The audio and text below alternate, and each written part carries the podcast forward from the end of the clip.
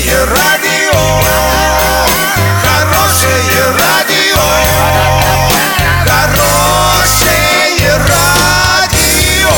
Радио Шансон. В студии с новостями Александра Белова. Здравствуйте. Спонсор выпуска магазин «Строительный бум». ИП Халикова РМ. Низкие цены всегда.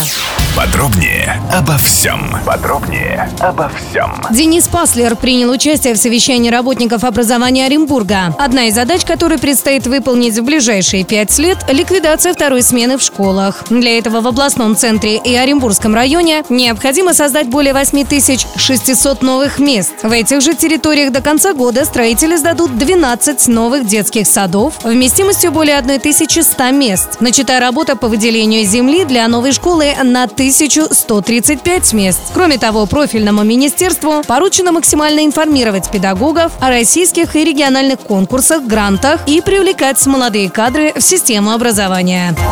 Оренбургский дзюдоист Роберт Мшвидобадзе примет участие в чемпионате мира по дзюдо. Соревнования дзюдоистов пройдут с 25 августа по 1 сентября в столице Японии Токио. Их участниками станут более 900 спортсменов из 152 стран.